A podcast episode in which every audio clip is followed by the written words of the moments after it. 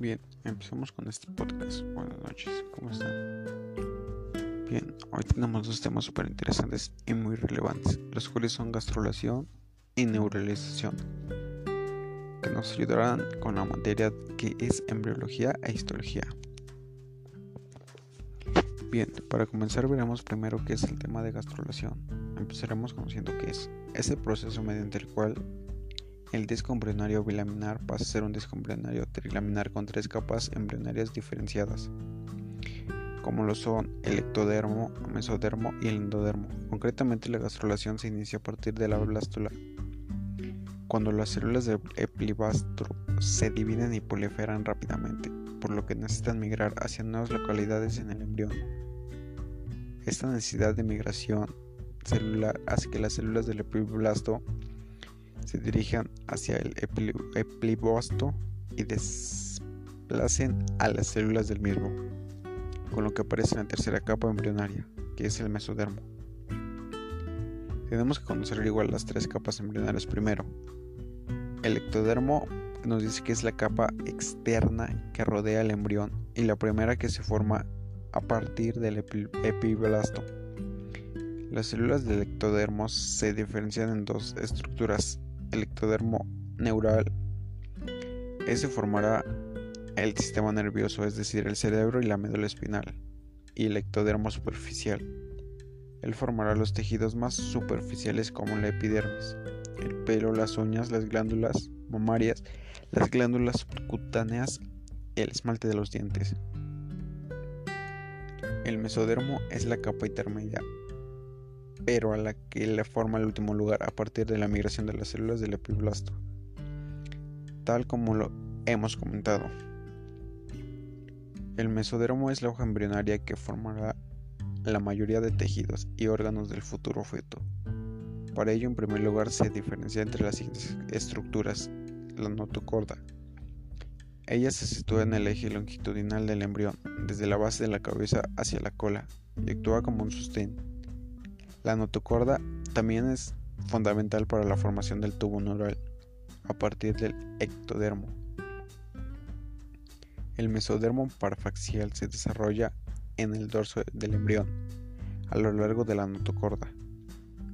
Las células mesodérmicas forman los llamados pares de somites, unos bloques celulares a ambos lados del tubo neural, que se encargan de formar el tejido muscular, esquelético, cartilaginoso y la dermis. El mesodermo intermedio, también denominado nefrótomo,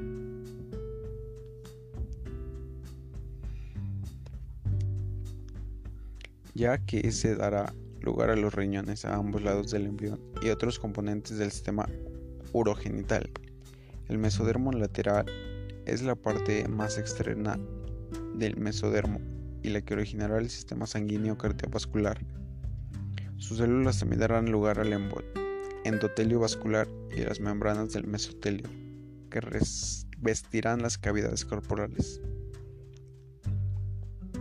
El endodermo es la capa interna que con la diferenciación del cuerpo del embrión y del líquido que queda en el exterior se divide en dos partes, el endodermo embrionario.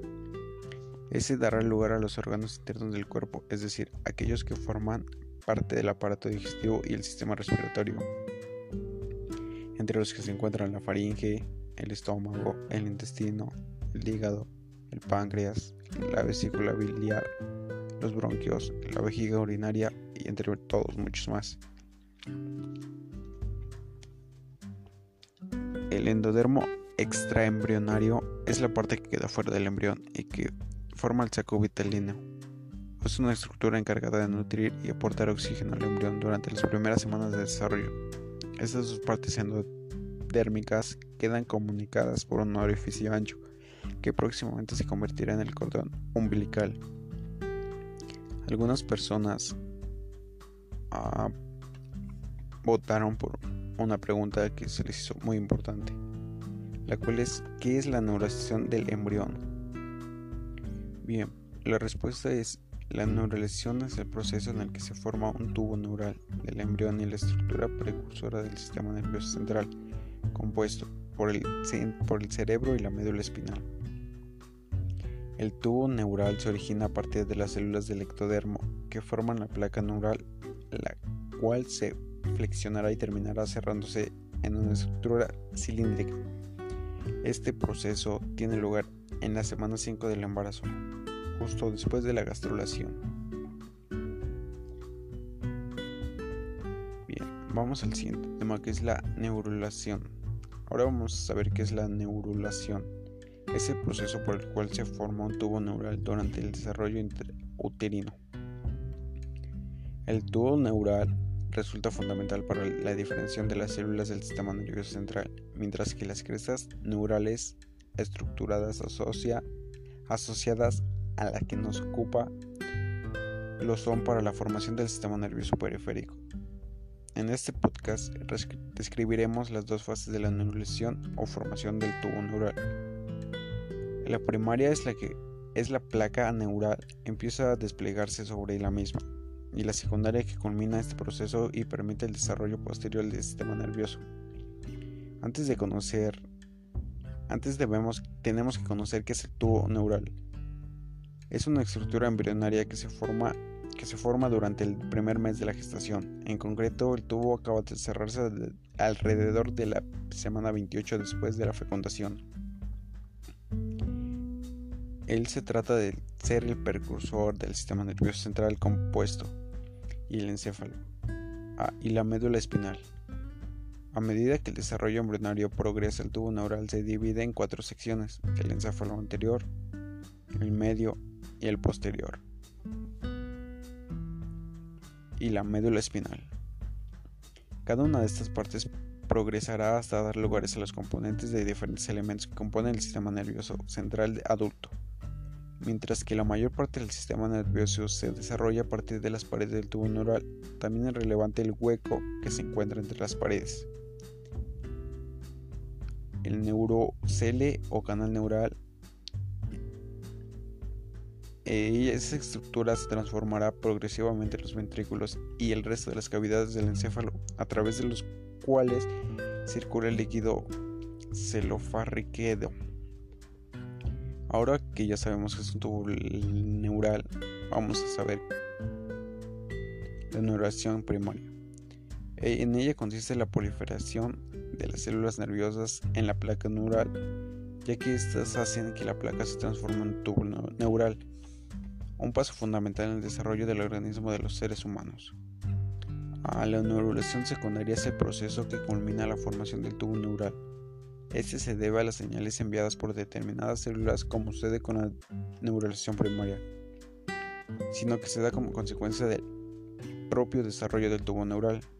En este proceso se asocia con la división de las células del tubo neural entre las mesenquimatosas y las epiláteles.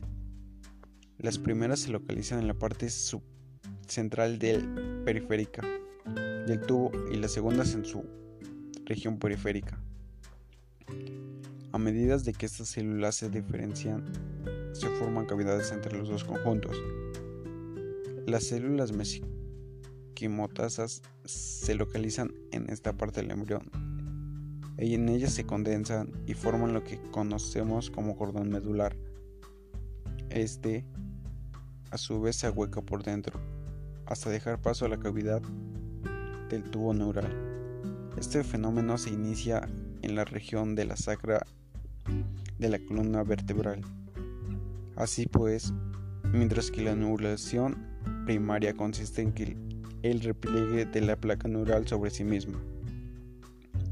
La secundaria se corresponde con el vaciado de la cavidad del tubo neural, muy asociada a la diferenciación de las células y del sistema nervioso del embrión.